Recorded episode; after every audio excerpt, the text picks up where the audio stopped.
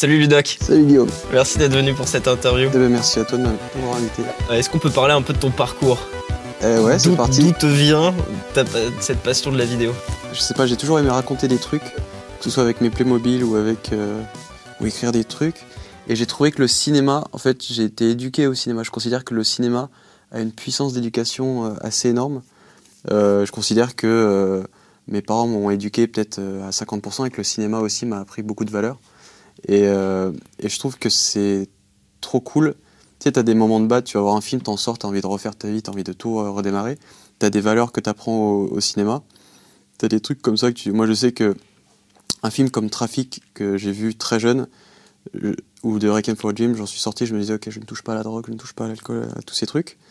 Euh, ça t'apprend des trucs de ouf, en fait, que quand tes parents à cet âge-là euh, arrêtent pas de, te dire, euh, genre, détail tout con, mais ne, ne, prends pas de drogue, etc. Tu es à l'âge où tu es, un rebelle, t'écoutes personne, et du coup, tu as envie de le faire, mais tu le vois en image, tu t'attaches à un personnage qui se drogue, etc. Et tu te dis, ok, non, je n'y vais pas, et je trouve que c'est ultra puissant. Et après, c'était le côté raconter des histoires globalement, je lisais beaucoup. J'avais une collection phénoménale de Playmobil et je les filmais en stop motion au début. C'était ridicule. Mais euh, tu faisais comment du stop motion au début parce Je faisais ça avec une HI8. Donc tu filmais dessus stopé Ouais, mais du coup, comme c'est une HI8, c'est le temps que ça démarre, c'était deux secondes. Donc en fait, ça faisait tac, tac, tac. Et à un moment donné, tu sentais que j'en avais marre et tu vois ma main qui fait hop, hop là, qui passe comme ça. Et c'est vraiment nul. Ouais, j'ai fait la même chose avec de la HI8. Mais c'est, je sais pas, ouais, c'était l'envie de raconter des trucs, de tourner avec ses potes. Et euh, comme le web commençait, je voyais euh, sur internet euh, pas mal de vidéos amateurs. En fait, je commençais à la base. j'ai toujours été un énorme fan de Matrix et j'avais monté un site là-dessus. Et je voyais beaucoup de fan-films autour. Mmh.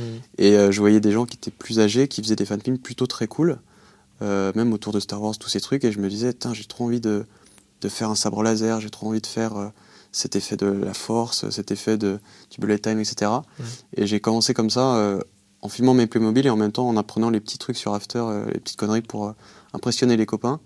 Et puis plus ça va, plus tu plus tu t'éclates, t'en fais un, tu montres à tes potes, ils kiffent, et ils disent vas-y on en tourne un et ça s'enchaîne en fait.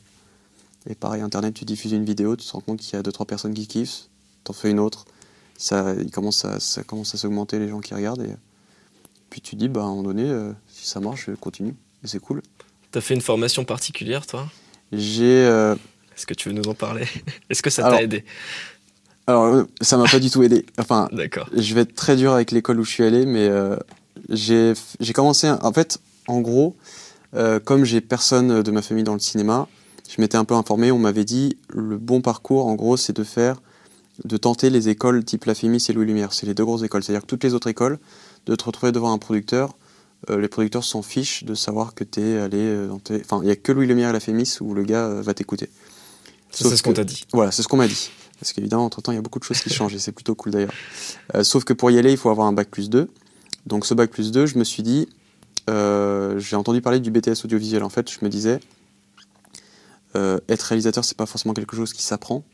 et je me suis dit, en sécu, il faut peut-être que j'apprenne un métier spécifique euh, un monteur, cadreur et tout. Mhm. Et comme j'ai toujours été euh, fan de l'image et que le montage en faisait déjà de, moi-même, puisque je craquais tous les logiciels, je me démerdais un peu chez moi, j'ai commencé un BTS audiovisuel euh, option image à l'écart.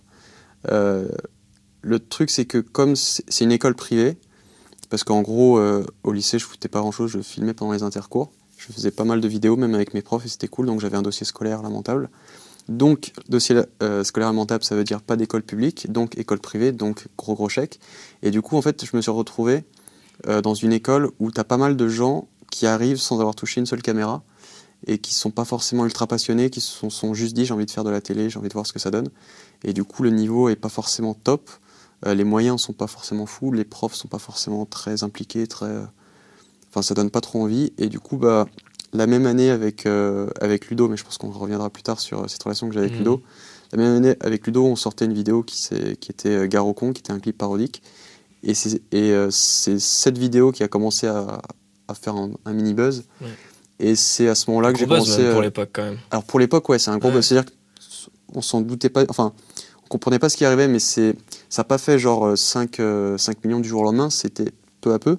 Mais c'est vrai qu'à l'époque, on s'en rendait pas du tout compte, mais avec du recul, tout le monde nous en parlait. Et encore maintenant, quand j'en parle, les gens se disent Ah putain, c'était toi. Mmh. je trouve ça cool.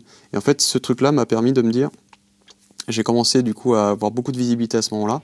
Et du coup, j'ai fait un an de ce BTS Image et la deuxième année, j'ai arrêté d'aller en cours. Je me suis chopé. Ta euh, première année, tu avais fait ça euh Ouais. En fait, je me suis chopé un truc, euh, une, une, note que ma mère a reçue avec toutes les heures d'absence. J'ai vu que j'étais jamais là parce que du coup, je me suis dit, ok, ça marche comme ça. Je vais. En fait, j'ai monté une boîte en même temps avec Ludo et avec d'autres potes. Et je, je préférais y travailler. Je me disais, je perds trop mon temps à, l'école. Parce que, en fait, j'apprenais à faire une balance des couleurs sur un viseur en noir et blanc où j'étais encore. Enfin, il y avait un retard de fou. Et à côté, je trouve que la meilleure école, en fait, c'est le terrain. C'est de tester des trucs avec tes potes. surtout que maintenant, les caméras sont de moins en moins chères, les logiciels sont accessibles. Hmm. Et, euh, et au final, je regrette pas. J'avais ma famille qui est toujours très flippée. J'ai une prof qui est mère. Enfin, j'ai une mère qui est prof. Et du coup, euh, forcément, c'est en mode les études d'abord, fais gaffe. Euh, c'est par étapes. Donc, quand j'ai dit j'arrête tout et je me concentre, ça va marcher, faites-moi confiance. Ils n'étaient pas trop en confiance, justement. Mais c'est allé assez vite après. C'est ça qui est cool. Mais donc, ouais. Donc, je dis que j'ai fait un BTS option image, mais en vrai, j'étais pas trop présent, j'ai pas appris grand chose parce que. T'as commencé un BTS Ouais, j'ai commencé. Après, j'ai rencontré des gens qui étaient très intéressants avec qui je me suis associé par la suite, mais. Euh, ouais, donc ça, quand même, ça t'a quand même permis. Tu conseillerais pas une école, mais ça t'a quand même. Enfin, en tout cas, le BTS bah, image. Bah, pas ce type d'école. Mais tout comme. Euh, après, je sais pas, moi j'ai eu du mal avec l'écart parce que ça s'est mal passé pour moi. Euh, L'ESRA, je crois que c'est à peu près la même chose, mais en même temps, je travaille avec beaucoup de personnes qui sortent de l'ESRA donc, euh, et qui sont plutôt très forts, donc c'est cool. Mais c'est vrai que j'ai du mal avec ce côté euh, apprendre à être réalisateur. Je pense que il faut le bagage technique et ça, à la limite, tu peux l'apprendre sur le web ou en école, mm. mais tout l'autre, euh, tout le reste, c'est un truc qui s'apprend sur le terrain. Tu testes des trucs, ça marche, ça marche pas, et t'évolues comme ça. Et du coup, après, donc tu as monté ta boîte, c'était Indabuzz ou IDZ C'était Indabuzz. Alors c'est devenu IDZ après. plein de noms. Euh, alors c'était à la base le tout premier truc, c'était pas une boîte mais c'était juste avec Ludo, on savait pas comment finir nos vidéos, on avait fait Ludo et Ludo Production, le truc nul. On avait fait une vidéo qui doit dater de 2005, hein, une connerie comme ça. Et en fait, on faisait pas mal de vidéos mais juste entre nous, entre potes. Ça a commencé à avoir pas mal de visibilité grâce à Garocon et aussi Ludo de son côté avait fait euh, un concours qui était un concours de Fatal Bazooka il avait fait un clip qui avait cartonné et, euh, Michael Youn l'avait repéré et l'avait mis en avant. Ah, et à partir de là, du coup, il y avait euh, des producteurs, des gens qui nous contactaient, qui étaient intéressés. On s'est associé avec euh, deux jeunes producteurs qui s'appellent Mathieu et Julien Allard pour former IDZ. Au début, on avait gardé le nom Indabuzz, mais en fait, dès que tu commences à travailler avec des grosses boîtes, la grosse boîte va taper le nom Indabuzz sur Google pour savoir un peu ce qu'on fait. Et forcément, bah, on tombait sur nos conneries à webcam, à faire les cons, slip, à courir partout. Donc on s'est dit, on va séparer les deux activités, on va garder le côté Indabuzz parce que c'est là où c'est notre terrain de jeu, on s'amuse, il y a une petite communauté qui se crée. Et IDZ pour les trucs un peu plus sérieux, institués. En fait, ce qu'on se disait, l'objectif de base, c'était IDZ avec les projets un peu plus sérieux permet d'avoir de la marge sur certains budgets et ça nous permet de faire des trucs euh, perso à, côté en fait. Parce qu'évidemment, à l'époque, en fait, quand on a commencé, sérieusement, parce qu'en soi on faisait des vidéos depuis beaucoup plus longtemps, mais 2005-2006, on gagnait pas notre vie sur Internet. Donc euh, monter une boîte à côté qui permette de gagner des sous, ça permettait de financer ses projets perso, c'était mmh. super important. Après, entre-temps, on s'est rendu compte qu'on pouvait gagner des sous sur Internet, donc on s'est dit, ok, on revient là, mais, mais c'était ça l'idée au départ. Donc en gros, vous avez eu, vu que vous aviez fait des clips, vous avez eu plein de demandes de clips à faire. Euh, ouais, après ça. Appelé pour faire des clips quoi. Ça va super vite en fait, parce que dès que tu fais un clip qui, qui est considéré comme cool, t'en as plein d'autres qui t'appellent. C'est ouf parce que je me souviens qu'à cette époque, j'ai jamais pris de vacances, j'avais aucune vie sociale. Mais euh, du coup, ça va très vite, on t'appelle pour plein de clips et tu voyages beaucoup, c'est trop cool. Une... Enfin, faire des clips, j'en ai fait pendant 2-3 ans. Tu kiffes parce que tu voyages, parce que les maisons de disques aiment ce qu'on appelle la production value, c'est le côté euh, je veux que le spectateur il rêve un peu, qu'il puisse voir euh, Miami, qu'il puisse voir Los Angeles ou mm. New York et tout, donc tu kiffes. Tu voyages, tu apprends beaucoup à l'image, parce que tu travailles avec des gros chefs-op, etc. Tu apprends beaucoup au rythme, et ça c'est très important, de se caler sur la musique, etc. Mais très vite, tu as tendance, je m'en suis rendu compte, tourner un peu en rond sur les demandes, surtout quand tu travailles dans le même euh, style de musique. Moi, c'était vraiment de la, de la pop, du truc. C'est-à-dire, on t'appelle pour faire tout le temps la même chose, c'est ça que tu dis À peu près, parce qu'en fait, euh, c'est un petit milieu, la musique, et tout le monde se connaît, et du coup, forcément, tu as, cette impression de tourner un peu en rond artistiquement, et euh, surtout que les budgets clips sont de plus en plus faibles, parce qu'il y a de moins en moins de sous, crise du, disque, etc. Et du coup, euh, c'était un peu rageant de, de visualiser des, idées. En fait, plus ça va, plus, as, plus tu baisses en, fait, en, ambition. Et euh, ton idée de départ, en fait, on vient de voir, on te demande plusieurs pitchs, tu as une idée de mmh. départ. Entre le moment où tu as ton idée de départ et le, et le clip qui est diffusé, il y a tellement de. Il y a le budget, il y a le choix de l'artiste, le choix de la maison de disques, euh, après le retour du manager de l'artiste, le retour de la copine de l'artiste. Et en fait, tu as tellement de retours qu'à un moment donné, ça ressemble plus du tout à ce que tu voulais. Et c'est cool au début pour faire monter ta boîte, pour euh, choper en expérience, voyager, rencontrer des gens. Mais c'est vrai qu'à la longue, c'est très vite frustrant et tu te dis, j'ai pas envie de rester dans ce, dans ce truc-là toute ma vie. Et quand à côté, tu vois que les copains, euh, comme euh, Norman et Cyprien, commencent à cartonner et à gagner un peu leur vie, et que on se dit, ah ça y est, on peut enfin faire de la vidéo produite sur Internet et gagner notre vie, bah, tu te dis, je vais revenir à mes premiers amours, continuer des clips, mais un peu moins, juste y aller sur un mmh. coup de cœur et euh, se concentrer sur euh, la partie où on est le plus libre qui est sur Internet. Donc c'était plutôt cool en fait. C'est commencer sur Internet, un petit tremplin, tu rencontres des gens, tu montes ta boîte, tu fais des clips, de la télé, etc. pour choper en expérience, et tu reviens à tes premiers amours sur le web. Et donc c'est là que intervient Studio Bagel alors? C'est là qu'intervient le Bagel, ouais. C'était un truc où euh, ça faisait, on faisait déjà des feats en fait un peu avec chacun. Moi j'avais réalisé bah, avec Ludo depuis toujours, mais j'avais fait des vidéos avec Baptiste de 10 minutes à perdre, j'avais réalisé une parodie de 10 artistes. Il s'appelait 10 artistes, un mec qui pète. Mhm. Mais c'était très cool à faire et ça a très bien marché. Et je faisais aussi d'autres vidéos avec euh, La Ferme Jérôme, des petites apparitions, parce que cette génération web, en fait, on s'est tous connus vers 2000, 2009, je dirais, on s'est un peu tous contactés avec euh, Norman, Cyprien, Jérôme, euh, Yvick, Mister V. Euh, même Ken Kojandi faisait des vidéos sur Internet. Palmacho, tous ces petits gars, parce qu'on était assez. Euh, il n'y avait pas grand monde à, cette période-là. Il y avait aussi des motion et les motion makers, donc on se contactait, on faisait des petites soirées, etc. Et on commençait chacun à faire des vidéos un peu euh, entre nous, à faire des feats, à réaliser pour Intel, etc. Et, et, YouTube est arrivé avec cette proposition, ils avaient commencé à faire ça aux États-Unis, de monter 13 chaînes originales, c'est-à-dire de donner un budget et de dire voilà, on, va, on vous finance, il faut fournir tant de contenu en termes d'heures, arriver à un objectif d'abonnés, etc. Et en fait, on s'est dit, moi, c'est arrivé pile poil au moment où j'en avais un peu marre de faire de la télé du clip. Et, euh, et c'est arrivé parfaitement parce que c'était le moment où on voulait un peu tout s'associer parce qu'il commençait à y avoir des, des grosses demandes de pub, de, de placement, etc. On se rendait compte que les vidéos produites pouvaient commencer à marcher sur Internet parce qu'avant, c'était plus des vidéos euh, faites à la maison de type 10 minutes à perdre ou mmh. juste des vidéos face cam. Euh, et, les vidéos produites, euh, les gens avaient un peu plus de mal. Et c'est vraiment arrivé au bon moment. C'est-à-dire que YouTube est arrivé en disant on voudrait avoir une chaîne d'humour, une chaîne d'info, une chaîne de sport, des trucs comme ça. Ils ont proposé la chaîne d'humour. Euh, donc à une boîte de prod avec le producteur Lorenzo Benedetti qui s'est dit ok on va associer tous ces, tous ces talents. Et l'idée c'était d'être un peu plus ambitieux en fait. Parce que tu as souvent des idées dans la chambre où tu dis ok on va faire ça, ça, ça, et tu te rends compte sur le terrain que tu n'as pas du tout de budget, tu peux pas aller très loin là, c'était cool de se dire, on s'associe tous autour d'un nom, on a du budget, on peut être fou, on peut faire des trucs un peu cool. Sans partir non plus très loin, mais euh, pour un début, c'était plutôt très cool. D'accord. Donc, tu as été euh, Lorenzo, tu étais le seul euh, réel au début euh, au ouais. J'étais le seul. au début, c'est passé, donc Lorenzo a contacté ma boîte IDZ parce qu'ils travaillaient déjà ensemble. Et du coup, moi, j'étais dans la boucle dès le début. Et après, tous les talents, je les connaissais déjà parce que c'est mine de rien une petite famille. Et du coup, ça s'est fait très naturellement. Et au début, j'étais le seul réalisateur. Après, j'ai commencé à me rendre compte qu'il fallait avoir une petite vie sociale et surtout que faire une à trois vidéos par semaine, à un moment donné, c'est très épuisant et tu n'as plus d'idées sur la fin de l'année. Je me souviens que la saison 1, à la fin de l'année, j'avais même plus envie de réaliser tellement j'en faisais trop. Parce que c'est une usine à gaz à un moment donné, c'est que tu reçois. La première saison, c'était vraiment très très speed. On faisait euh, trois vidéos par semaine euh, à la fin. Et c'était, tu recevais le texte, tu tournais le lendemain. C'était très formateur, mais très épuisant. Et à la fin, j'ai commencé à déléguer avec euh, quelqu'un comme Théodore Bonnet, qui maintenant réalise beaucoup aussi au Bagel. Et on a commencé à se séparer un peu le boulot pour que chacun puisse être concentré à fond. Parce que après, malheureusement, tu arrives à une overdose de. Merde, j'ai même plus envie de réaliser. La fin de la saison 1, il y a eu le Mission 404 qui était euh, le plus gros projet, un des projets les plus coolés dont je suis assez fier. Et, euh, et le truc, c'est que fin mai, début juin, j'en pouvais plus de. Parce que tu dors pas, tu fais des nuits blanches, etc parce que le truc commençait à prendre vraiment et du coup euh, bah, tu t'y prends aussi. Tu te dis ok je ne fais que ça. Donc le samedi soir je dormais au studio Bagel pour finir les montages qui étaient diffusés à 18h le dimanche. Mais tu kiffes parce que derrière c'est euh, t'as pas dormi, t'as des cernes de ouf, euh, tu fais upload et tu regardes et tu as plein de commentaires de gens qui disent c'est plutôt cool, etc. Donc tu dis, ok, bah, je continue.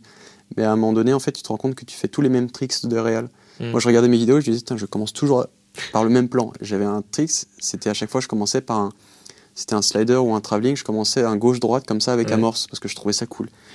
Et sauf que quand tu le fais sur 20 vidéos à la suite, tu dis bah c'est plus du tout cool. Et pareil, je faisais que des tricks, des c'est des cuts filaires, si tu passes d'un plan très vite à un autre. C'est cool sur une vidéo, mais c'est pas cool si tu l'enchaînes sur 30. À un moment donné, tu te dis j'ai plus d'idée, je fais toujours la même chose. Et, euh, et c'est ça en fait. À un moment donné, tu te disais je suis une juste un robot qui fait toujours la même chose. Et c'est dommage. Et en fait, le fait de déléguer, de trouver d'autres personnes qui t'aident, que ce soit en réel ou en montage d'ailleurs sur plein d'autres trucs, ça te permet de te libérer du temps, réfléchir et de, de faire des trucs un peu plus cool. Et ça, c'est très important. Et plus ça allait, ça c'est la première saison, la deuxième saison, on a trouvé d'autres personnes, au fur et à mesure, on s'est agrandi. Donc comment tu fais pour trouver des nouvelles idées de réel du coup? Euh, bah, je vais au ciné, je, je m'informe beaucoup de ce qui se fait, des nouveaux, nouvelles caméras qui arrivent, des nouveaux euh, petits effets à la mode. Euh, dès que je suis très geek là-dessus, dès qu'il y a un, nouveau petit truc qui sort, j'ai trop envie de l'utiliser, de le mmh. faire. Je vois un effet dans un film, je me dis je veux absolument tester, voir comment ça marche. Et, euh, et, tester, en fait, c'est vraiment. Euh, je me dis j'ai deux personnes dans une pièce, qu'est-ce qui peut être cool? Bon, un champ contre champ, c'est bien, mais qu'est-ce que ça peut donner? Enfin, La caméra, elle peut se balader partout, et puis maintenant, on peut faire des effets vraiment facilement. Et à chaque fois, j'essaie de trouver un petit truc qui est cool et sans perdre le spectateur, parce que c'est ça la difficulté avec la comédie, c'est qu'en tant que réel, tu as tendance à vouloir te dire je vais faire un truc qui est joli, qui est bien réalisé avec une belle transition. Mais la comédie, c'est. Enfin, faut pas niquer le texte non plus. Faut que, moment donné, si c'est une vanne de dialogue, bah, faut rester sur un champ contre champ. Tu aurais tendance en tant que réel à te dire je vais faire à la Tarantino, je vais faire un circulaire autour, tout le temps je tourne ou je fais un drone ou des conneries comme ça. Mais ça va pas du tout aider la comédie. Donc c'est. C'est le truc super difficile en comédie, c'est qu'il faut arriver à mêler. Et c'était tout notre combat au Studio Bagel c'est d'arriver à mêler une réalisation et une production qui soit quand même propre avec un, style d'écriture qui, euh, qui est de la comédie en fait. Tu peux pas euh, faire que du sérieux. Tu as tendance à vouloir te dire ok je vais commencer à installer mon plan, ça va prendre 30 secondes, je vais faire des lents travelling, etc. Sauf qu'au bout de 30 secondes, le spectateur il est déjà parti. Il faut être beaucoup plus speed, mais du coup c'est super intéressant. Au début tu te bats pour tes idées, tu te dis ah si c'est quand même bien un travelling avant. Et l'auteur ou le comédien te dit ouais mais la vanne ne marche pas tu l'acceptes pas au début. Et, plus ça va, plus tu comprends comment ça marche, et après, c'est trop cool.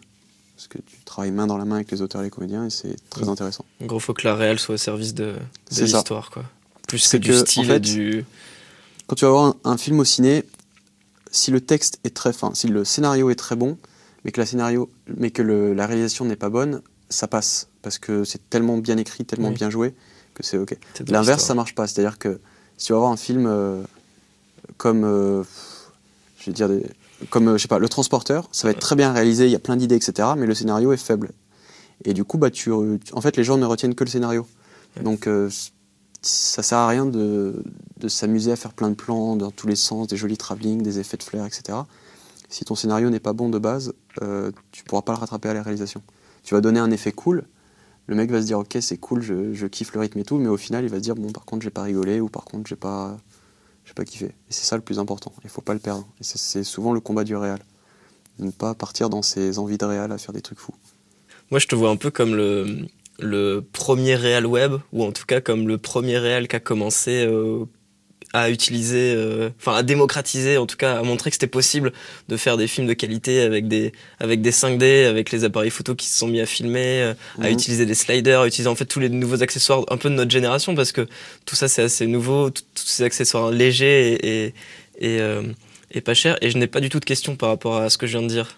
Non mais par contre, alors comme le, le premier réel, je pense que je suis le, je fais partie de la première génération et pas forcément le premier réel parce qu'il y a plein d'autres gars comme François Descraques aussi avec Le Visiteur du Futur qui a pas mal apporté. Euh, même Ludo euh, réalise beaucoup. Et il y a plein d'autres, euh, Jonathan Barré, réalisateur du Palmacho aussi, qui était aussi dans de la bidouille. Et je pense qu'on est une génération à avoir appris ce côté autodidacte. enfin, je sais que mon premier travelling, c'était des roues de skate sur un tube PVC. Mm. Et c'était que de la bidouille comme ça. Et c'était le côté. on est la première génération web de partage aussi, parce que tu avais plein de forums comme ça où tu t'apprenais à à créer des trucs. Euh. Et, et, ça, c'est vrai que c'est très cool. Et c'est euh, encore plus cool parce que c'est une génération que je trouve saine. Alors là, je vais un peu dénoncer, mais c'est une génération saine dans le sens où c'est des gens qui ont commencé à faire des vidéos pas dans l'optique de se faire des sous parce que c'était vraiment juste pour faire rire nos potes parce que quand on diffusait, on ne savait pas que ça pouvait rapporter de l'argent.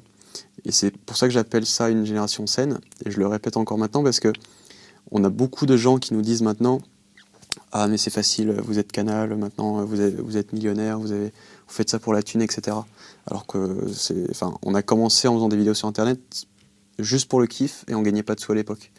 Maintenant, il y a de nouvelles générations qui arrivent, de gens qui, se, qui commencent sur euh, YouTube pas forcément dans l'optique d'en faire leur métier, mais juste dans l'optique d'être connu ou de se faire de l'argent. Et je trouve ça un peu triste parce que du coup, c'est comme un peu euh, à l'époque où euh, le 5D est sorti. Tous les gens qui avaient un 5D se disaient photographes. Ou tous les gens qui avaient un compte Instagram se disaient photographes. Et maintenant, c'est tous les gens qui ont un compte YouTube se disent Ok, je vais être, euh, mmh. là-dedans. Et du coup, c'est un peu difficile de, d'avoir des gens qui nous disent Ah, mais c'est facile, vous, vous avez du budget. C'est comme si on était arrivé du jour au lendemain. Et tu as envie de te dire, et c'est pour ça que je le dis là, de leur dire, ça fait. Enfin, moi, des vidéos sur Internet, j'ai commencé en 2004, donc c'était il y a plus de bientôt 12 ans. Et au début, c'était galère pour tout le monde. Et même euh, les copains euh, qui maintenant cartonnent, et c'est trop bien pour eux, et c'est mérité, tout le monde galérait au début. Hmm. Et, euh, et, surtout qu'au début, on commençait, on n'avait pas de sous, on faisait ça juste pour le kiff. On voyait que ça marchait, donc on se disait, on va faire plaisir aux gens, on va continuer.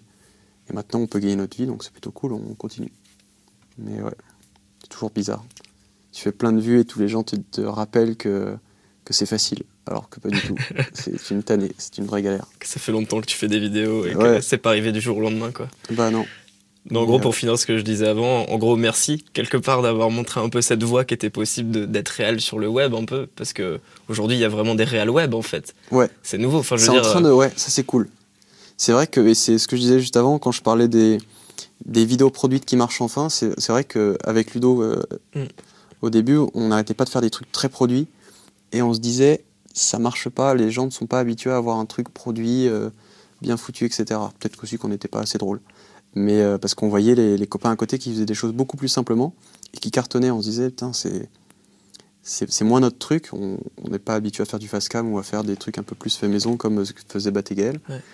Et on se disait les vidéos produites ne vont jamais marcher. Et maintenant ça commence à, grâce à, à ce que Bagel a pu apporter, Golden Moustache ou tous ces petits groupes qui ont commencé à faire des trucs un peu plus produits, ça commence à marcher, c'est plutôt très cool. Les gens maintenant sont habitués à regarder un truc très, euh, très bien foutu avec de l'humour en fait. Et donc tu as commencé avec, euh, enfin tu as commencé, as commencé avec du H8, mais on va dire que tu as commencé sur le web, peut-être avec de la DV, ensuite tu arrivé... avec un appareil photo, c'était un Fujifilm, Finpix, je ne sais plus quoi, qui faisait des photos, mais qui faisait aussi des vidéos de 320 sur 240 pixels.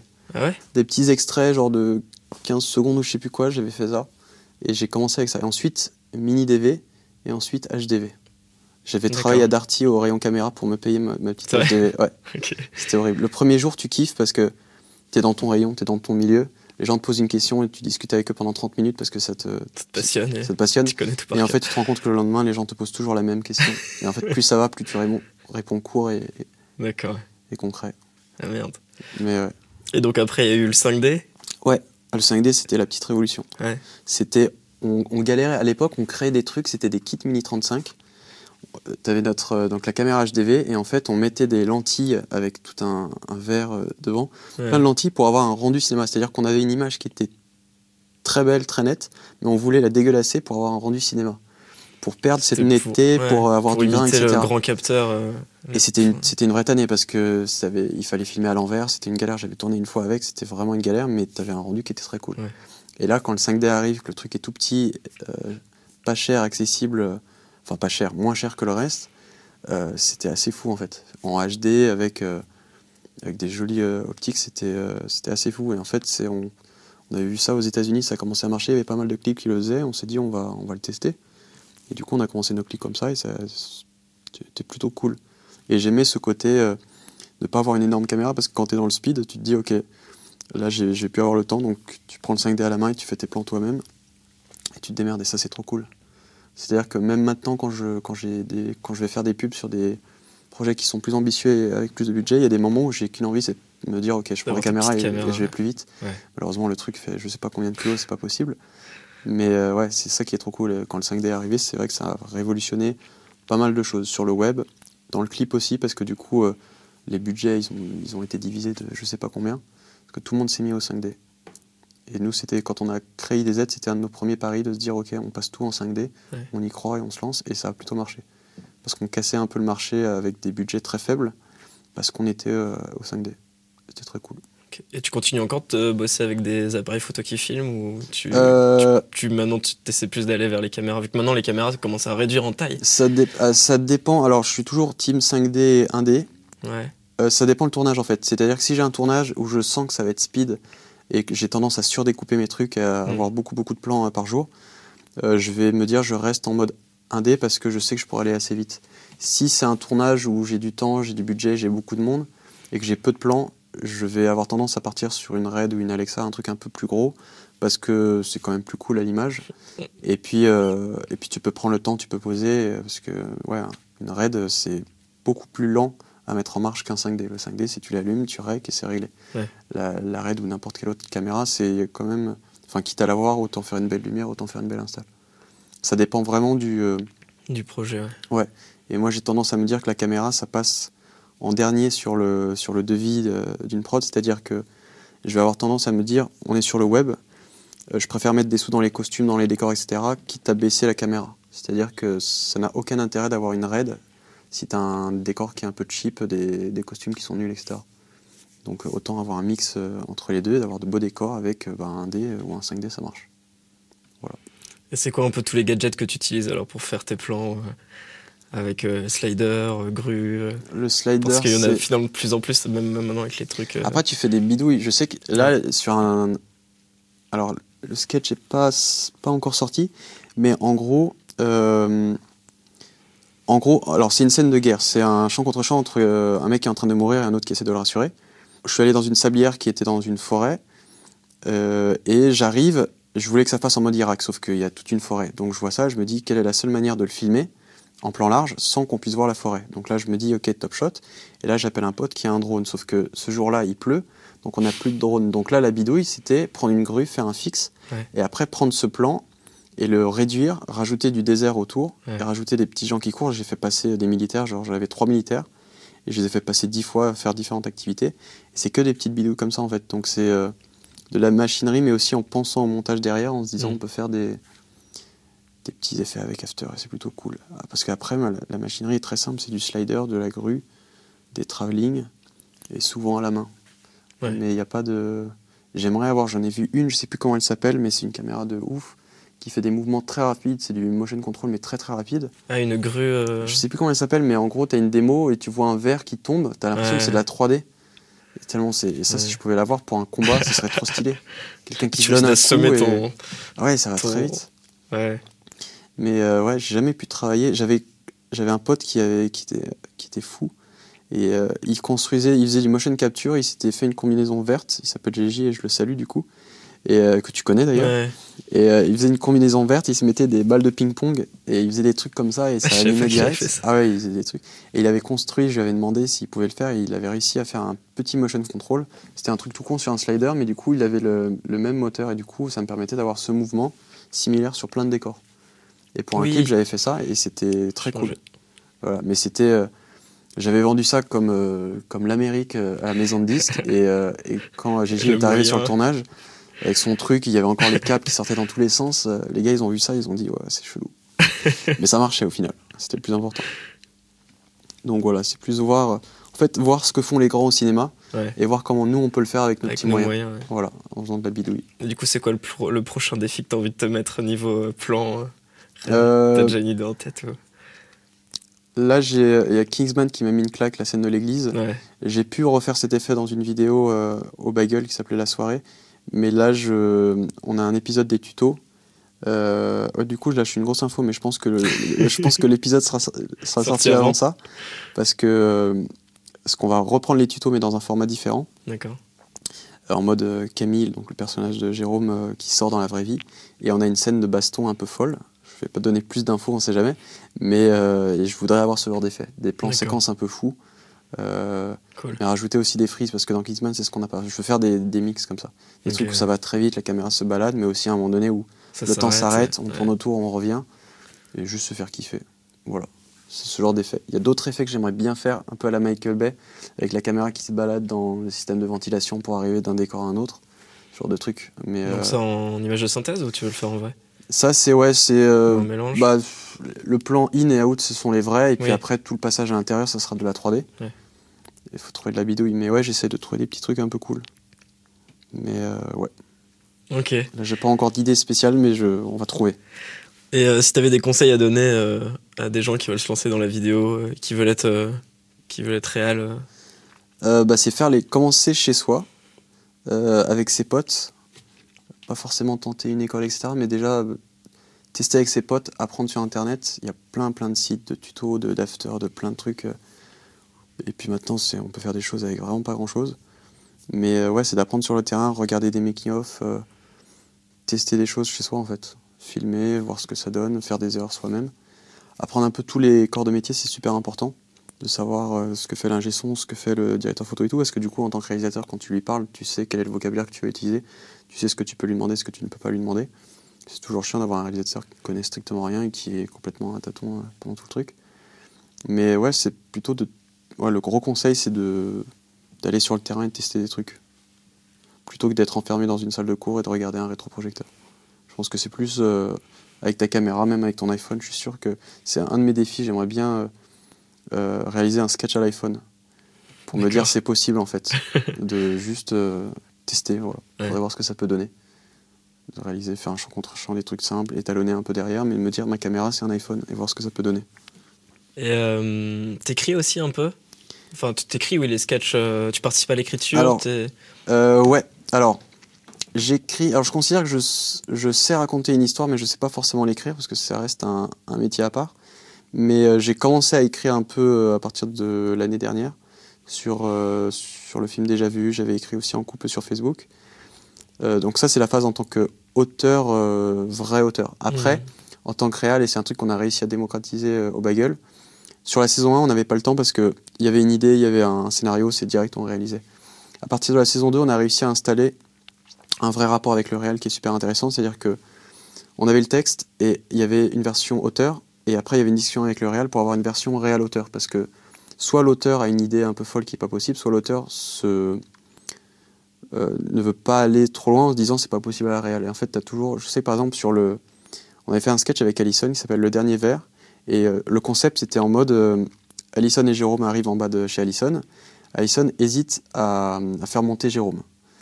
Et, euh, et pour montrer cette hésitation, elle voulait euh, personnifier en fait la raison et l'instinct, parce que c'est deux euh, choses dans la tête des filles qui, qui se combattent tout le temps.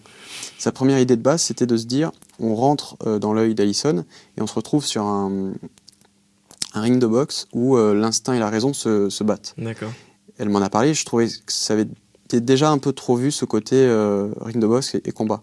Et du coup, on a parlé, j'ai proposé cette idée de freeze, c'est-à-dire que dès qu'elle hésite, le temps se frise autour d'elle et on a euh, l'instinct et euh, la raison, qui sont, elles, des, clones, qui se disputent, mais sur le lieu, sur le, sur le décor. Et je lui ai parlé de ça, je lui ai montré des exemples de, de ce que j'avais fait comme freeze. Elle a, elle a bien aimé l'idée, et du coup, elle a réécrit en partant là-dessus. Et c'est vrai que, du coup, du coup, le réel a une part de. Enfin, on participe à l'écriture dans ce sens-là. C'est-à-dire qu'on n'est pas forcément à l'origine ou euh, à l'écriture de la V1, mais euh, très vite, euh, dès la V1, on peut proposer des idées pour dire ça, si tu l'écrivais comme ça ou avec cette façon de réaliser, ça va, ça va mieux marcher. Ou alors ce concept visuel, tu pourrais l'avoir beaucoup mieux avec un freeze ou une connerie comme ça. Donc il y a une part de participation à l'écriture qui est cool. Même dans le rythme, en fait, dans le choix des séquences, de dire ça, si tu le mets avant ça, ça va mieux marcher dans le crescendo, etc. Et ça, c'est plutôt cool au bagel qu'on ait réussi à faire ça. Parce que sinon, c'était vraiment le réal dans son coin, l'auteur dans son coin, et au Ouais, montage, on se retrouve avec un truc qui correspond pas. Ah ouais. S'il y a une vraie discussion avant, c'est super intéressant parce que sur le tournage, tu perds pas de temps et au montage, tu as ce que tu veux. Donc, euh, Puis ça peut être frustrant aussi si t'es réalisateur mais que Ouais. t'as rien à dire sur. euh, Non, non, si tu c'est fais que ça. de l'exécutif, ouais, c'est Ouais. c'est très chiant. Mais c'est un truc qui est très intéressant. Et moi, je m'entoure tout le temps de l'auteur à côté de moi sur un tournage pour diriger en plus avec moi les, les comédiens. D'accord. Parce que je considère que celui qui écrit visualise la scène, visualise l'intention. Moi, je vais lui proposer une mise en scène. On avait fait ça avec Raph euh, sur Mission 404. Et en plus, on était dans un speed, donc euh, en gros, moi, je réalisais, je, fais- je faisais ma mise en scène, je, je demandais l'intention de lumière, etc. Et lui allait aussi diriger les acteurs parce qu'il l'avait écrit avec euh, plein d'autres, Ouais. mais il savait quelle était l'intention, quel était euh, le, bah, le jeu qu'il fallait. Et du coup, euh, c'était un vrai mix entre les deux, c'était super intéressant. Est-ce que t'es chef-op aussi sur les, sur les vidéos que tu réalises? Est-ce que tu t'occupes de la lumière? Euh, plus maintenant, mais au début, notamment la saison 1, je, comme on était euh, encore en mode euh, un peu low cost, etc., c'était, ouais, on avait plusieurs casquettes. Je faisais l'assistant réel et aussi le chef-op. Genre Mission 404, je faisais la lumière en même temps. Et après, plus ça va, plus on commence à avoir un peu de budget un, peu plus organisé. Et c'est un aspect que c'est un aspect très technique, enfin très artistique aussi, mais c'est un truc pour le réel, c'est bien de le déléguer à quelqu'un pour qu'au moins je me pose, je regarde le moniteur, je regarde le jeu et je me concentre uniquement là-dessus. et puis pendant que la lumière s'installe, toi tu installes des, enfin tu gagnes beaucoup de temps en fait. Et t'as pas ça en tête et c'est plutôt cool. Donc au début non, et parce qu'au début on commence tous autodidacte à faire un peu de tout. Et de plus en plus, euh, je m'entoure de, bah, de vrais chefs-op dans ce métier. Mais donc, tu as appris quand même la lumière au moment, tu éclairais toi-même tes, tes, projets Ouais, enfin la lumière vraiment basique, euh, un truc en face, un truc en contre. J'avais une tendance à faire, euh, je crois que c'était genre normal en face, et puis je mettais un petit bleu dans le fond. Je me disais, je fais du Michael Bay comme ça, pour avoir des différences. Mais j'ai fait ça sur Mission 454. Je crois que toutes mes faces étaient blanches et mes, et mes contres étaient orange ou l'inverse, je sais plus. Je fais ça partout, ça fait à peu près la blague. D'accord, c'était toi qui, qui éclairais euh, sur. Ouais, Mission 404, ouais. Je faisais les deux. C'était la course. J'ai dormi deux heures toutes les nuits. Enfin, on a fait trois jours de tournage je dormais deux heures, dont une nuit dans, un, dans le château. Mais euh, c'était vraiment très difficile, mais au final, c'était très cool. Mais euh, ouais, j'avais appris. Dans le BTS Image, j'avais appris un peu des notions de, de lumière, mais je m'en souviens même plus maintenant en fait. Des histoires de CTB, ND, etc. Et j'ai préféré lâcher ça. D'accord. Et du coup, au studio, au studio Bagel, tu dis que tu délègues de plus en plus, en tout cas, tu passes la réalisation à d'autres réals. Enfin, vous êtes plusieurs maintenant à réaliser. En fait, j'ai une double position au Bagel parce que je suis euh, réalisateur, mais aussi directeur artistique. Directeur artistique, ça veut dire que je supervise en gros tout ce qui est euh, image, tout ce qu'il y a autour du Bagel. Et c'est aussi euh, recruter ou trouver des nouvelles têtes, des nouveaux monteurs, des nouveaux graphistes, des nouveaux réals pour pouvoir déléguer. Et parce que chaque réel a un peu sa façon de faire, etc. Et, euh, et du coup, maintenant, sur, l'émission euh, Le Tour du Bagel qui est sur Canal, il y a trois autres réels avec moi qui sont Théodore Bonnet, Félix Guimard et Louis Farge. Et, euh, on travaille tous ensemble pour avoir à peu près une homogénéité sur tout le projet. Et c'est très cool. C'est, en fait, déléguer, ça permet du coup d'en avoir moins, d'avoir moins de quantité pour faire plus de qualité. Comme ça, chacun est à 200% sur son projet et pas à 10% sur 10 sketchs en même temps. Donc en gros, tu es là pour euh, vérifier que les réels sont, sont un peu dans le même style ou ouais, pour les... as un œil sur tout, sur le montage sur, euh, Ouais, je les aide parce que certains sont plus juniors que d'autres. D'autres, enfin Théo par exemple, il est... Enfin maintenant, il a plus du tout besoin de moi, mais c'est vrai qu'au début, c'était encadré, rassuré, etc. Parce que le... un autre aspect du réalisateur web, c'est qu'on est vachement dans l'adaptation. C'est-à-dire que euh, il faut aussi il faut avoir une certaine expérience d'adaptation parce que tu as toujours une galère sur un tournage, euh, enfin sur un tournage globalement, pas forcément que web, mmh. mais c'est vrai qu'en web, tu vas écrire un truc, une scène de ouf, et puis tu vas te rendre compte que tu n'as pas forcément les moyens ou pas forcément l'expérience pour le faire, et du coup, c'est vraiment savoir s'adapter, tu es dans le speed. C'est aussi très important. Tous les réalisateurs maintenant, essentiellement web, comme ils sont autodidactes, ils montent aussi derrière, et c'est super important d'avoir les deux casquettes parce que quand tu es dans le speed, il te, reste une heure, tu avais prévu 10 plans, tu ne vas avoir le temps que d'en faire 3 bah, tu changes tes actes, tu vas très vite parce que tu sais qu'au montage ça va marcher.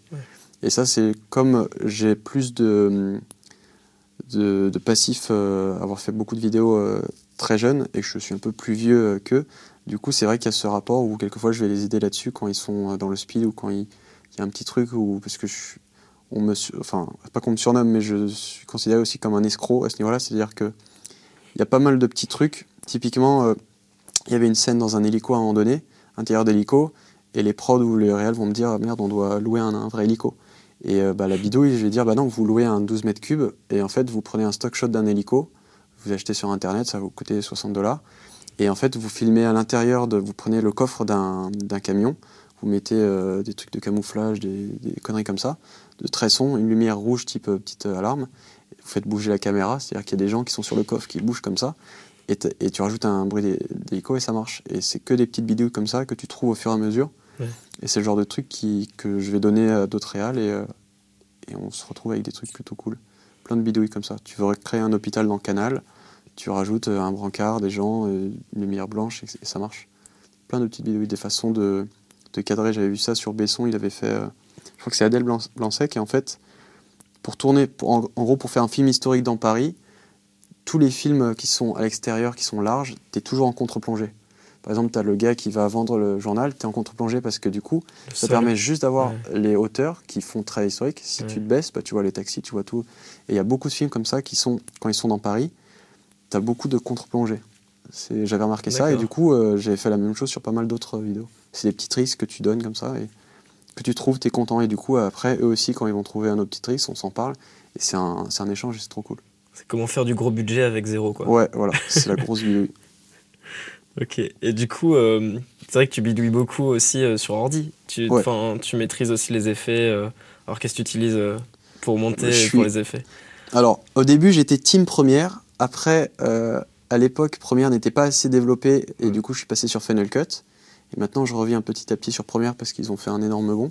J'ai toujours été After Effects. J'avais essayé de faire un peu de 3D, mais j'ai très vite abandonné parce que j'avais pas l'ordi pour. Donc, c'est ma lacune. Dès que c'est de la 3D, je peux pas du tout faire. Mais After Effects, c'est vrai que je J'en fais beaucoup. Euh, c'est mon petit truc de faire des effets spéciaux, j'ai toujours aimé ça.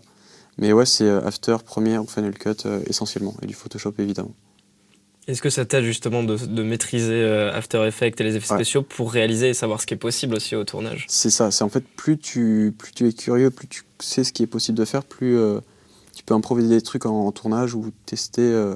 Il y a beaucoup beaucoup d'effets que je vais faire moi-même et je sais que si je vais placer ma caméra là, je pourrais toujours tricher. Il y a cette fameuse phrase en tournage où on dit on verra en post-prod, c'est le genre de truc. Euh, c'est-à-dire, il y a une galère à l'image, et, euh, le réal ou l'équipe va se dire bon, c'est bon, en post-prod, ils vont gérer. Pour le coup, quand moi je le dis, c'est je le, je le sais. C'est-à-dire que vraiment, il n'y a pas de souci, on, pourra l'effacer en post-prod, on pourra rajouter un truc, et c'est super important. Tout comme euh, un réalisateur qui est monteur sait comment découper à l'arrache et pouvoir arranger son film à dernière minute, quand tu as des notions d'effets spéciaux, c'est tout aussi pratique. Tu sais, tu peux vraiment partir sur des trucs un peu fous que tu ne visualisais pas. Et puis, globalement, en fait, de connaître tout ce qui est possible de faire, tu es encore plus libre, en fait. C'est pour ça qu'il faut être curieux, voir tout ce qui sort, tous les petits trucs comme ça, voir plein de films, parce que tu as toujours plein d'idées. Et quand tu fais tout un mix de tout ça, euh, tu arrives à des trucs plutôt cool. Et donc, pareil, tu as appris ça euh, sur le tas, sur Internet, euh, les effets, forcément Ouais, il y a plein de sites de tutos, de type vidéo copilot, il y a Matt Trunks, il y avait, il y avait un forum, c'était euh, repère ou le repère.net. Ouais. Je sais pas s'il existe toujours, mais il m'a beaucoup apporté. ouais. Il parlait d'effets spéciaux dessus? il y avait, je crois qu'il y avait des rubriques effets spéciaux, il y avait plein de trucs, mais il y avait plein plein de sites. J'ai même fait avec un de mes potes rencontré à l'écart qui s'appelle Charles. On avait fait des tutos qui avaient plutôt bien marché. On avait chopé des trucs de vidéo copilot ou même des effets que nous on faisait et on les traduisait et on les, on les réexpliquait. On a fait 4-5, des trucs genre euh, comment se faire écraser par une bagnole, comment faire un dézoom terrestre ou des trucs comme ça. Et parce que c'est aussi un, je considère qu'à partir du moment où j'ai beaucoup appris sur le web, euh, c'est normal aussi de, de, partager aussi ces, infos-là. Parce que du coup, euh, ça va créer des nouveaux petits réals. Et moi, je vois des gens, ils ont 14-15 ans, ils m'envoient des trucs. Techniquement, c'est fou. Artistiquement, c'est pas encore top parce que ils ont le réflexe de faire des histoires très basiques, très clichés, mais techniquement, c'est assez fou. Ils maîtrisent, ouais. c'est là où je me dis, c'est trop cool parce qu'il y a une nouvelle génération qui arrive de gens qui maîtrisent euh, la technique. Encore plus tôt. Ah ouais, c'est... Moi, je trouve ça trop, trop bien. Bah c'est le... Il n'y a plus besoin de piston, plus, besoin d'être de la famille, etc. Il mm. suffit juste d'avoir du talent et ça va très vite. Enfin, au Bagel, on travaille avec des gens qui ne sont pas forcément de Paname. Typiquement, Yvick, Mister V, il est, il est né dans un petit village de Grenoble. Il s'est fait comme ça et maintenant il est à Paris. Il fait des trucs complètement fous. Il va sortir un album, il, va, il fait plein de trucs. Et je trouve ça trop cool que tout le monde ait sa chance maintenant. C'est-à-dire que le matos, c'est pas trop cher. La possibilité de diffusion, c'est gratuit et c'est facile si tu as du talent, ça finira par se voir à un moment donné. Et si t'en as pas, ça se voit aussi, malheureusement, le bad buzz. Mais euh, je trouve ça très très cool que là, ces dix dernières années, il y ait pu avoir une vraie génération web et une vraie. Euh, que les gens se disent, ok, si je veux réussir, je peux. Du coup, il y a beaucoup beaucoup de gens qui. Euh, qui tentent. Qui tentent, mais bon, ça fait partie du jeu, ça. Est-ce que tu aurais des, des, petits conseils à donner sur le montage vidéo? Toi, tu as des petites techniques que tu utilises Je sais pas si c'est un conseil, parce que je sais pas si c'est la bonne idée mais c'est un truc bizarre que je fais. J'ai tendance, même avant un tournage, à, je joue vachement avec la, musique en tant que musicien et surtout de réalisateur de clips. Euh, donc quelquefois, je, quand je vais réaliser une scène, je vais chercher la musique avant. D'accord. Et euh, il y a un truc que je fais quelquefois, c'est que je vais avoir, je vais d'abord euh, caler, enfin, je vais faire mon dérush, et ensuite je vais caler ma musique et, et, faire mon montage en fonction de la musique. C'est parce que c'est ça apporte tellement en fait d'être calé par rapport au rythme ou par rapport aux intentions. Donc euh, je fais ça aussi beaucoup quand je fais des petites bandes annonces, mais j'ai tendance à faire ce truc quand je monte. Je, je, reste, enfin, je respecte pas trop les workflows à, me dire je fais d'abord un ours, une V1, ensuite je mets les musiques. C'est-à-dire que moi, le truc important au montage, c'est que je considère que l'intro doit être démente, la fin doit être démente, le milieu, tu peux te permettre de, de tester les trucs, mais il faut que dès l'intro, ça, ça claque. Et du coup, c'est vrai qu'au début, j'ai tendance à mettre, de faire d'abord le son, de mettre ma musique, de mettre le sound design, et après, je cale mes plans que j'ai dérochés, je les cale. Quitte à cuter un peu dedans pour être bien calé. Mais comme ça, ça envoie vénère dès le début et je fais pareil sur la fin. C'est vrai que j'ai beaucoup tendance à jouer sur la musique. Euh, et, ça aide en fait. Ça, ça, aide tellement, ça fait des petits crescendo, je fais plein de bidouilles. Donc ouais. Donc tu t'aides du, rythme de la musique et du ouais, son. beaucoup. Je fais tu énormément, beaucoup avec le son quoi. Toujours, euh, toujours en rythme. Ouais. Quitte à même quand c'est pas assez rythmé, j'en rajoute des caisses, des, des bruitages de, des drums, des conneries comme ça et voilà. On me dit souvent ça en mode ah tu rajoutes des gros booms. mon, mixeur il galère à chaque fois parce que je lui dis je veux que la musique soit là et je veux que la voix soit là et les deux en même temps c'est pas possible, c'est pas audible et à chaque fois on est à la limite de la saturation. C'est le combat à chaque fois mais c'est cool. Et d'où vient ce style euh, à l'américaine? Euh, Bah de. Je sais pas, des films que j'aurais. Enfin. Je sais pas si c'est à l'américaine. Ouais, si, c'est à l'américaine, mais. Euh, je sais pas, j'aime bien quand c'est bourrin, quand ça envoie, quand t'es à fond dedans, etc. Euh, j'aime bien quand c'est rythmé. j'aime bien le divertissement, que ça. Enfin. Ouais, c'est. Je sais pas si c'est. Enfin, oui, c'est à l'américaine, mais je saurais jamais te dire pourquoi. Je saurais jamais te dire pourquoi je veux absolument un crescendo qui soit vénère, un joli fer, des trucs comme ça. Euh, je sais pas, c'est mon truc. Même dans le découpage, c'est-à-dire qu'il y a beaucoup de mouvements, etc. Et c'est vrai qu'on associe peut-être, enfin moi en tout cas j'associe plus ça aux Américains qui, oui, non, vrai. qui se donnent plus les moyens peut-être de, de, de, faire voyager la caméra. J'ai plus, on me dit souvent que je suis un réalisateur plus d'action ou, de, de, de, speed. C'est un truc, j'adore euh, le rythme en fait. C'est un truc que j'essaie de faire sur mes dès qu'une vidéo est un peu longue, j'ai fait ça sur déjà vu sur Mission 404, de garder un rythme très important, c'est-à-dire Mission 404, c'est début speed, ensuite plus lent pour les explications, ensuite speed, etc. Et c'est vrai que garder une tension, garder un rythme et euh, que ça te prenne au trip, euh, c'est un truc que j'adore faire. C'est pour ça que je joue vachement avec la musique, c'est que de garder le truc vraiment, le gars il est posté, je veux, je veux pas s'il y a une notification Facebook ou Twitter, je veux que le gars soit sur la vidéo. Je considère qu'on est, pour moi c'est ce que j'appelle la génération DivX, c'est quand je regarde un DivX, je sais très vite s'il est bon ou pas bon, parce que si j'entends, je, euh, je sais pas, un chat Facebook, si je lâche et que j'écoute plus que le son, je considère que le, film ne remplit pas son rôle de garder le rythme. Et du coup, quand je monte ou quand je réalise, c'est un truc que, et en plus on est sur le web, que j'essaie de garder à fond, et du coup, ça peut paraître un peu à l'américaine, parce que du coup, ça envoie euh, beaucoup au son, à aucun moment tu vas être... Euh, enfin, ça va être très très speed et tout d'un coup silence, très très speed, silence, parce que du coup tu gardes un truc comme ça et tu tiens l'attention. Donc c'est peut-être ça à l'américaine, c'est le garder le rythme. Le punch. Ouais. Tu dis que t'es musicien? Ouais, je vais peut-être pas dire l'instrument parce que c'est complètement nul, mais bon, tant pis, je suis battu. Des triangles? Euh, Non, j'ai fait, fait 12 ans de clarinette. D'accord. Voilà. On s'attendait à un truc euh, classe. Non, j'ai fait 12 ans de clarinette. Et euh, je n'aimais pas cet instrument. Mais je continuais parce que ma mère insistait. Et elle a eu raison parce qu'au final, ça t'apprend beaucoup de choses sur le, sur la rythmique, sur, le, sur la musique C'était ma question. Est-ce que du coup, la musique, ça t'aide à... Ça aide beaucoup, ouais. Parce que du coup, tu... je m'amuse moi-même à faire des, des remixes sur mes... Ça m'arrive souvent, parce que j'essaie d'avoir euh, d'avoir des musiques orchestrales avec du gros son trap ou dubstep derrière, sauf que ça n'existe pas sur les musiques libres de droit. Donc je chope un orchestral et je vais choper euh, un autre truc dubstep et je fais moi-même mes mix et je pense que le, fait d'avoir été musicien et, surtout en clarinette, en fait, quand tu fais beaucoup de jazz et de blues, tu apprends en même temps à improviser ou à, faire toi-même tes, propres morceaux. Et c'est peut-être un truc que j'ai appris grâce à ça. Je pense que si j'avais pas fait de musique, j'aurais pas ce petit savoir quand je fais du montage. Hmm. Et du coup, ça me permet de tester plein de trucs et c'est plutôt cool. Mon mixeur aussi, le mixeur, quand il voit mes, mes lignes, il se dit Mais pourquoi t'as mélangé ces deux trucs en même temps? C'est chelou. Et ça passe pourtant, c'est cool. voilà. Génial. Est-ce que tu prends le temps de découper tes films avant, c'est-à-dire à faire la liste des plans avant le tournage, ou est-ce que tu te découpes sur le moment? Alors je, je, fais je découpe énormément, alors souvent dans ma tête, mais maintenant que je travaille avec une, une équipe autour, assistant réel, etc., il faut que je note mes idées pour que les gens puissent suivre. Donc je fais beaucoup de petites fiches Excel avec un plan par ligne, et des plans au sol. J'ai découvert une, appli là il y a deux jours qui me rend complètement fou, qui s'appelle qui s'appelle euh, Shot Designer.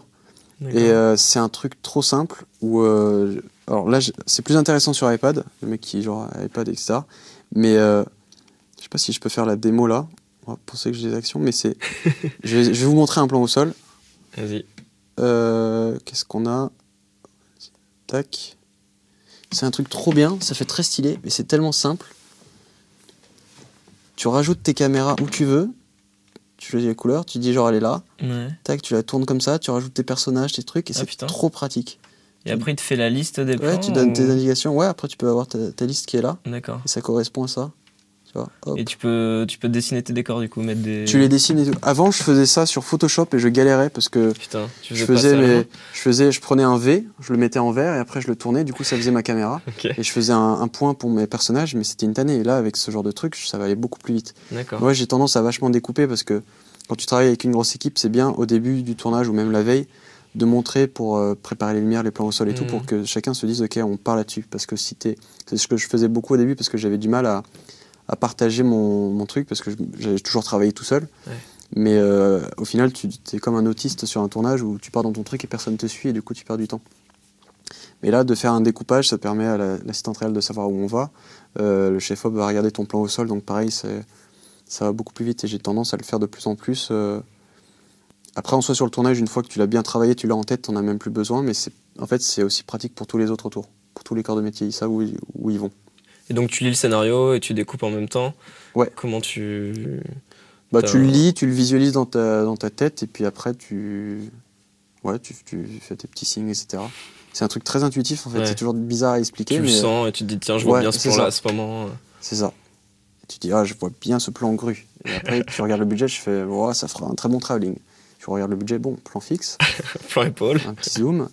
Et euh, épaule, j'ai toujours du mal avec l'épaule, Ah ouais? Euh, sauf quand c'est vraiment type combat nerveux, etc. Ouais. Mais sinon, j'ai tendance à me mettre sur pied et je fais du pied flottant, c'est-à-dire que c'est euh, la caméra juste bouge et je suis juste comme ça. Pour pas juste que ce soit statique, mais tu mets quand Ouais, même sur juste pied. peut-être parce que je suis flemmard et que j'ai pas envie de porter la, la caméra, parce que je pense que le rendu est à peu près le même. Mais, euh, Ok. mais ouais. Tu t'étais fait des cross épaules à l'époque maison ou t'as Euh, très vite acheté euh, du Je sais plus matos ce que j'ai construit. J'ai construit. Non, cross épaule, j'ai pas construit. J'avais construit une, une perche de son. J'avais pris un truc de peinture, tu sais, les trucs que prends comme ça pour faire des grands. euh, Ouais. J'avais pris, j'avais collé mon micro et enroulé le, câble autour. C'était fait une perche perso, ouais. Ouais. Et puis en bas, travelling en tube PVC, je sais plus ce que j'avais fait d'autre. Après, c'est trop technique. J'avais une anecdote drôle, mais mes premiers génériques en HI8, en fait, je prenais mon ordi, j'allais sur Word, je mettais ma page en noir, je mettais mes textes en blanc centré, tu je mettais ma caméra qui le filmait, j'avais mon, je faisais rec, je- l'enceinte, je mettais la musique, et donc tu avais mon truc qui faisait tac comme ça. Donc évidemment, avec tu sais, la fréquence, Ouais, Ça scintillait. Ça scintillait. Mais le pire, c'est que tu avais le truc qui passait, et puis tout d'un coup, tu avais ma souris qui passait pour récupérer le curseur en haut. Donc c'était débile parce que j'étais comme ça, et je fais, Ah, ça marche pas, hop. Et du coup, tu vois des trucs qui font comme ça, et ensuite, hop. C'était très très nul comme générique, mais euh, c'était les débuts, voilà. c'est beau.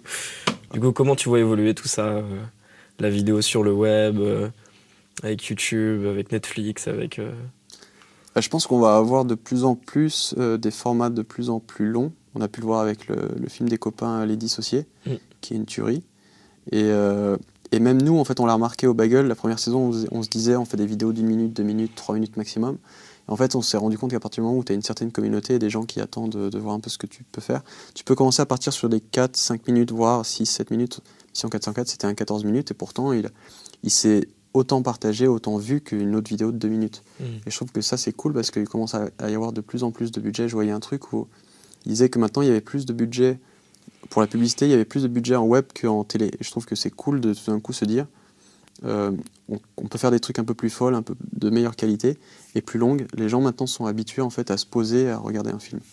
Et quand on voit les chiffres des dissociés qui fait quand même 1h15, la dernière fois que j'ai vu, je sais pas, on était à 1 600 000, je pense que là ils ont dépassé les 2 millions. Donc c'est fou quand même qu'il y ait des gens, ils se sont dit, euh, 2 millions de personnes qui se disent, ok, je vais me poser, je vais regarder un film. D'œuvres YouTube, ouais. Et c'est gratuit, c'est trop bien. Il y a une vraie évolution à ce niveau-là, les gens s'habituent. Ils étaient habitués à consommer de la vidéo, mais là ils sont habitués à consommer des, des versions plus longues. Et donc j'espère que ça va continuer. Parce qu'après moi, euh, je- quand je, en fait, quand je réfléchis, enfin je veux qu'à la limite quand on réfléchit à une vidéo, on réfléchisse pas forcément au support, on fait la vidéo et après si ça doit être diffusé sur internet, au cinéma ou en télé, pas grave, ça revient au même en fait, la façon de l'écrire. Il faut juste qu'on se dise c'est un support et, euh, et peu importe là où ça va être diffusé, euh, ça va pas changer ma façon de réaliser, ma façon d'écrire, ma façon de jouer, etc. Et là ça commence à arriver justement avec des trucs à faible économie mais qui ont un très bon rendu et qui marchent très bien. Et tu penses que ça va, ça va changer les modes de financement de ces vidéos-là? Parce que pour l'instant, c'est quand même, c'est quand même hyper limite, en tout cas pour du long, comme ils ont fait. C'est tout nouveau. Après, on n'enlèvera jamais le, le, plaisir de s'asseoir dans une salle obscure et d'apprécier le film, mais c'est sûr qu'il va y avoir des films je pense qu'il y, a une économie qui va se casser euh, et, c'est plutôt cool. Les choses vont être. Euh, on va arriver à faire des choses un peu folles avec moins de budget. Et euh, parce qu'il y a un savoir-faire en fait qui arrive. Et moi j'en vois beaucoup. Qui, des, des pros de ciné qui commencent à s'intéresser à ces profils web, réalisateurs, comédiens ou auteurs, à pouvoir faire des choses moins chères et un peu plus folles. Mmh. Parce que c'est en fait, c'est en France ou dans n'importe quel autre pays, c'est vrai que c'est bah, l'argent fait toujours peur de se dire mettre de l'argent sur un nouveau talent, sur quelqu'un qui n'a encore rien fait au cinéma, c'est toujours difficile, mais c'est vrai que on arrive à faire des trucs très cool avec peu maintenant. Le dissocié, c'est l'exemple parfait, c'est le truc qui est trop cool, et pourtant ils n'ont pas eu un budget euh, colossal. Mm. Donc je trouve que c'est bien qu'il y ait... Euh, et les marques commencent à le voir aussi, ça c'est cool. Parce que mine de rien, c'est vrai qu'à chaque fois qu'on parle de pub, de marque, les gens sont en mode ah, vous êtes des vendus. Mais euh, dans n'importe quel film au cinéma, tu regardes un James Bond, c'est des placements produits partout. Ça aide en fait, parce que les sous, on les sort sinon de nulle part. Et parce que c'est le web, à chaque fois j'essaie de, fixer un exemple, c'est-à-dire qu'une vidéo va faire peut-être 4 millions de vues, imaginons ça fait 1000 dollars le million de vues, je sais pas, il y a bon, 4000 euros par exemple, avec 4000 euros tu fais pas grand-chose honnêtement en, budget, vraiment rien du tout, tu fais clairement pas un long. Euh, et il y a ça aussi qui va se démocratiser, c'est le côté placement de, produits, euh, des pubs, des petits trucs comme ça, et je trouve ça cool. Les gens commencent à s'y habituer un peu en fait. Au début, il taclait pas mal parce que euh, on voyait que ça. Mais maintenant, mm. et surtout qu'il y a des marques qui commencent à. Orangina a été un des premiers, c'est-à-dire que sur Mission 404, ils nous ont vraiment laissé carte blanche. Et du coup, j'avais plus l'impression de réaliser un court métrage qu'une pub. Et ça commence à arriver dans les dissociés aussi. Ils ont eu des aides et ça se sent pas. D'ailleurs, je ne sais pas exactement euh, où oui, pareil, j'ai pas vu les. Peut-être pas que je dise ça parce que les marques vont pas être contentes du coup, mais je crois que j'en ai référé quelques-uns. Ils vont arrêter de donner de l'argent. Mais euh, non, mais ça commence à être cool. Ça arrive. Il y a des marques qui commencent à s'y intéresser, à mettre des, des, sous pour de la fiction et pas que pour de la pub. Parce qu'évidemment, il y a de plus en plus de pubs sur Internet, mais il y a aussi juste des placements. Et, c'est cool en fait de se dire, j'ai une vidéo, j'ai un sketch, je sais pas, de 4 minutes, euh, j'ai envie d'être ambitieux, j'ai envie de faire des choses folles, j'ai pas le budget. À un moment donné, dans ma vidéo, il y a mon acteur qui va regarder un téléphone. J'ai un gros plan sur ce téléphone, c'est obligatoire pour ma mise en scène. Mm. Pas autant que ce soit un placement, que ce soit un Samsung, un Sony, un Apple, je sais pas quoi. Autant essayer de grappiller un peu de sous pour que bah, pour qu'on puisse payer une meilleure lumière, une meilleure caméra, etc. Évidemment, si tu prends ton téléphone et que tu le montres comme ça pendant 5 secondes, là, c'est bien chiant parce que ça casse le rythme et ça casse euh, le côté sketch. Mais si c'est juste, si dans tous les cas, tu as prévu de faire un plan sur ton téléphone, s'il y a marqué Samsung, c'est pas grave en fait. Tant mieux, ça permet de faire des choses cool autour. Donc, mais ça, ça commence à arriver. Ok, donc tu crois au placement produit pour, euh, pour bah, financer euh, le web Tout comme je le crois au cinéma, ça aide beaucoup, ou en télé. Euh, j'espère que ça va se faire au fur et à mesure, que les marques vont avoir un peu plus confiance. Tu crois qu'il y aura des ponts qui vont se faire entre le ciné et le web, c'est-à-dire des, films euh, qui vont sortir aussi en salle? Parce que finalement, ils disent aussi ils vont sortir en salle et puis je me euh, demande. sur le web. Je me. Je, ça, je, je, suis pas si, je suis pas du tout visionnaire là-dedans. Je laisse des gens qui sont très forts pour visualiser ça. Je sais qu'il y a une nouvelle économie qui arrive, mais après, pouvoir dire est-ce que les films seront partout? Après, c'est. Ouais. c'est vrai que j'aime bien me poser. Il y a certains films que je je le dis sans problème que je vais juste télécharger parce que c'est un film où dans tous les cas je n'irai pas le voir au cinéma. Mais par contre, si je le vois, j'aime bien, je me dis, ah, ce réalisateur, ce comédien, j'aime bien, donc le prochain, j'irai vraiment le voir au cinéma. Mm. Pour moi, le mec qui part dans d'autres trucs, mais la crise du disque, a, oui, a, cassé euh, la musique, mais les DivX c'est tout, pour moi, c'est un regain. C'est-à-dire que c'est aussi notre devoir de donner envie aux gens de se lever, d'aller dans une salle obscure et de. Enfin, à un moment donné, si le film, tu veux vraiment le voir, tu vas dans la salle de cinéma, tu vas, vas pas regarder un screener nul si tu regardes un DivX, c'est vraiment que tu n'avais pas l'intention d'aller le voir au cinéma. Et à l'inverse, le film va te donner envie d'aller voir le prochain au cinéma. Je pense que c'est un truc comme ça. Après, nous, on parle de notre point de vue, euh, qui aimons les belles images et tout, mais je crois qu'il y en a que ça dérange pas du tout de regarder un film ah, c'est triste, c'est vrai. Est-ce qu'il y en a qui arrivent à regarder un screener 3D C'est-à-dire que le truc est complètement flou. je serais curieux de voir les gens qui sont flous. Et euh, t'as entendu un peu parler de YouTube Red? Euh, Oui, on a eu des soucis d'ailleurs par rapport à ça avec ah nos vidéos Studio Bagel parce qu'elles étaient géobloquées là-bas. On a beaucoup de, Géobloquées où? Aux de Français ouais, qui nous disaient on peut plus voir vos vidéos euh, YouTube parce qu'il y a eu, de YouTube euh, Ouais, parce que du coup, ils nous ont bloqués parce qu'il y a eu un truc entre Canal ou Bagel, je sais pas quoi, ils étaient pas trop d'accord. Là, c'est réglé, c'est bon, on peut à nouveau voir les vidéos. J'en ai entendu parler, je sais pas, je j'ai pas toutes les infos. Tu sais que ça va être des versions premium, on va pouvoir payer pour voir du contenu extérieur et tout. Mhm. bah, c'est- ça peut être cool. En fait, ça peut, il y a plein de propositions. On peut faire un premier épisode qu'on met gratos sur Internet, qu'on peut voir ensuite sur, sur ça, YouTube Red, sur Canal Play ou sur euh, Netflix. Il y a plein de possibilités à voir. Là, là-dessus, je je suis pas assez calé en fait. Mais bon, ça va amener d'autres choses, quoi. Ouais, toujours. Sûrement. Les gens vont, s'y habituer. Et toi, alors, tes projets euh, d'avenir? Euh, moi, je commence à réfléchir séri- sérieusement. Et en plus, quand je suis sorti euh, des dissociés, je suis allé voir Raph direct en lui disant euh, Ok, va falloir s'y mettre. Euh, parce que eux, ils ont attendu personne pour s'y- se lancer et c'est trop cool. Et euh, ouais, en fait, à- en faisant un Mission 404 ou un déjà vu, tu te rends compte que faire plus de 2-3 minutes, c'est super intéressant en tant que réal. De, bah, ton perso, tu peux le faire évoluer, euh, ton rythme aussi. Et euh, puis tu as envie de faire un truc un peu plus long, un peu plus ambitieux. Donc ça, c'est l'envie pour 2016. Je me dis, euh, je commence à, justement au bagel, à, à déléguer pas mal et pour avoir du temps perso. Et ce temps perso, je veux justement réfléchir à commencer à trouver des idées pour un long, m'entourer de scénaristes, de producteurs et tout. Euh, c'est une vraie envie maintenant. Parce que faire des vidéos de 3 minutes, c'est très cool, mais c'est très frustrant à un moment donné. Ouais. Tu te dis, j'ai envie d'aller plus loin, j'ai envie, envie de, de tester des trucs histoire ouais. de voir ce que ça peut donner d'être encore plus long. Et, euh, et tu le vois, sur un déjà vu, ça marche sur 14 minutes. Tu vois Fantôme de merde des Suri 4, ça marche sur 24 minutes. Tu vois euh, 1h15 des dissociés, ça marche aussi. Mhm. Donc c'est possible. C'est vrai que le cinéma, on a tendance à dire euh, c'est le Graal, euh, on n'y touche pas. Mais en fait, euh, c'est, de plus en plus possible. Voilà. C'est pas si un objectif. C'est accessible. Ok. Ouais. Bah, je crois qu'on a un peu fait le tour et que tu nous as dit pas mal de conseils. Et Cool. On sait un peu plus sur toi, donc merci beaucoup. Ben, merci à vous. Il y a, y a Ludovic qui a instauré euh, quelque chose pour mes interviews rouge vert bleu. Ouais. C'est-à-dire que l'invité doit dessiner le prochain. Bon, Ok. je sais pas si j'y arriverai, mais dis-nous peut-être quelqu'un que t'aimerais voir interviewer et avoir des conseils ou, des, ou son Euh, retour d'expérience.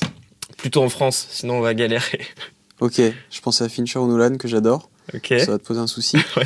Euh, moi, je serais curieux d'avoir le, le, re- le, enfin, le retour de Jonathan Barry, le réalisateur du Palma Show, qui vient de terminer le premier long euh, des gars et qui a commencé comme nous sur le web. Ouais. Et je serais curieux de savoir euh, ce que ça donne de passer euh, du web à faire des vidéos comme euh, nous tous et de passer au format long. Ça peut être super intéressant parce que c'est aussi un vieux de la vieille et un des premiers réals. Euh, donc ouais, Oui, c'est vrai. le Joe, Palma Show, ils ont Ouais. commencé euh, il ils ont bien commencé longtemps très aussi. très tôt aussi. Ouais. Et on se connaît aussi depuis très longtemps et je serais curieux de voir ce que ça donne. Parce que là, je crois qu'il tournait cet été et que le film va sortir l'été prochain. D'accord. Et il doit être en pleine post-prod là, mais euh, si tu peux l'avoir, ça peut être très intéressant. Ouais, carrément. Et ben, on va essayer Voilà. de l'avoir. Cool, Cool. Merci pour l'idée. Euh, Peu de soucis. On va finir euh, comme je finis toutes les vidéos. C'est super nul. Vas-y. J'ai commencé comme ça, du coup, on, fait- on va faire ça. C'est-à-dire qu'on tape dans les mains et puis on regarde la vidéo, euh, la caméra Ouais. et on dit abonne-toi à rouge vert bleu. Ok, ça me T'es va. prêt? Vas-y. 3, 2, 1. Abonne-toi à rouge vert bleu. Et on était synchro, c'est beau. Ouais. Et on reste comme ça parce que c'est bizarre. Ok, c'est bon. Freeze.